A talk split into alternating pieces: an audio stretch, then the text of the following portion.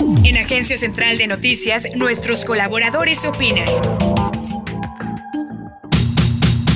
El 8 de marzo se ha convertido en una fecha clave para el feminismo en todo el mundo, pues sin importar la corriente del feminismo con la que las mujeres se identifiquen, todas lo ven como un día para visibilizar la brecha que aún existe entre mujeres y hombres para hacer un recuento de los progresos, denunciar los retrocesos y exigir que se avance velozmente en la destrucción de la sociedad machista, es decir, de la organización social que extiende la lógica de la explotación del ser humano por el ser humano, de la fábrica al hogar.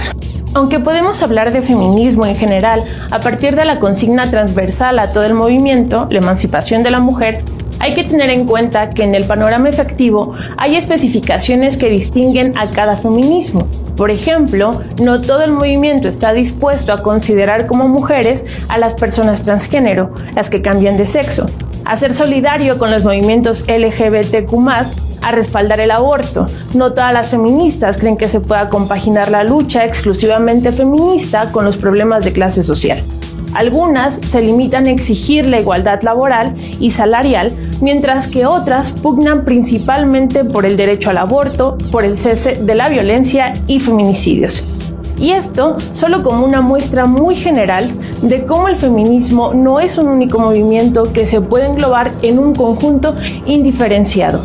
Aunque muchas de las primeras demandas del feminismo ya han sido formalmente resueltas, como el derecho al voto, a la maternidad deseada o a la igualdad de condiciones laborales, el feminismo sigue teniendo fuerza y parece que cada vez logra despertar la conciencia política en mujeres que no se habían preocupado por estos problemas.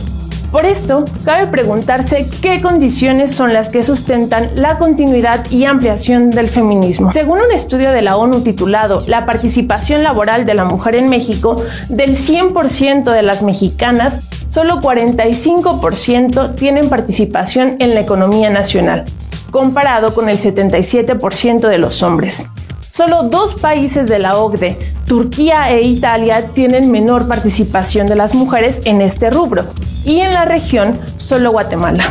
En el informe Mujeres, Empresas y Derecho 2021, el Banco Mundial recalca que en México no hay un marco legal que garantice que las mujeres ganen tanto como los hombres por los mismos trabajos. Además, hay una gran deficiencia en seguridad laboral para quienes tienen bajo su responsabilidad el cuidado directo de los hijos.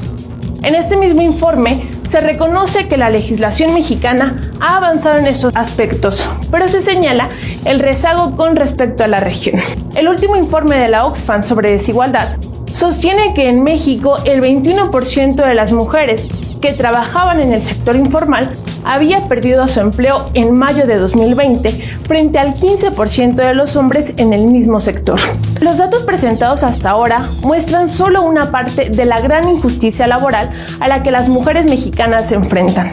Hay, sin embargo, otro aspecto que durante años, si no es que siglos, se ha interiorizado socialmente como un deber femenino fuera de toda discusión, el trabajo de cuidados en el hogar que se refiere a las tareas más básicas para mantener funcionable el espacio en el que vive la familia. Cocinar, limpiar, lavar, planchar, cuidar de los hijos, etc. Según el informe ya mencionado de Oxfam, las mujeres desempeñan tres cuartas partes del trabajo de cuidados no remunerado a nivel mundial y dos terceras partes del trabajo de cuidados remunerado, a menudo de manera insuficiente, que aporta billones de dólares a la economía mundial y contribuye a que los más ricos sigan prosperando. Este tipo de trabajo es más esencial y oneroso, si cabe, en el contexto de la pandemia del coronavirus y, sin embargo, sigue estando infravalorado y mal remunerado. El panorama expuesto hasta aquí se ha enfocado principalmente a la participación económica de las mujeres en la sociedad pero podría considerarse también la desigualdad en la educación, la violencia a las mujeres, los feminicidios y otros factores sociales que muestran la relevancia de las demandas feministas. Sin embargo, creo más pertinente mencionar, aunque sea brevemente, una de las carencias fundamentales que desde mi punto de vista tiene el feminismo mexicano el día de hoy. Muchas de las demandas que se enarbolan no han sido interiorizadas por la mayoría de las mujeres.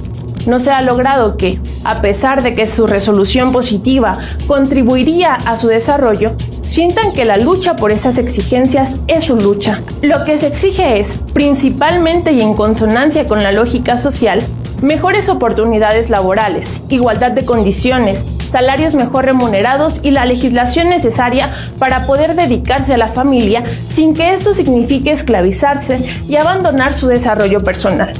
Pero estas exigencias no contemplan a las mexicanas que no trabajan porque no hay un empleo al que apliquen, a aquellas que observan cómo sus maridos o hijos sí tienen empleo, pero insuficiente para la manutención familiar, a cambio de dedicar todo el día a su empleador, por lo que la alternativa mejor para ellas sigue siendo el cuidado del hogar.